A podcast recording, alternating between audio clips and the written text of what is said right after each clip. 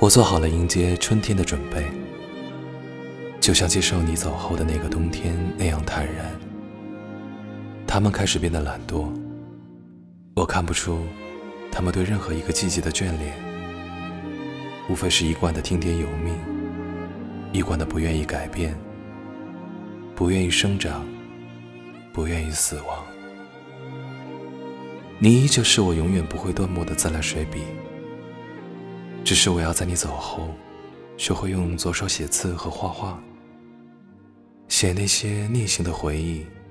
画那些重叠的画面，给他们描边，给他们涂上颜色。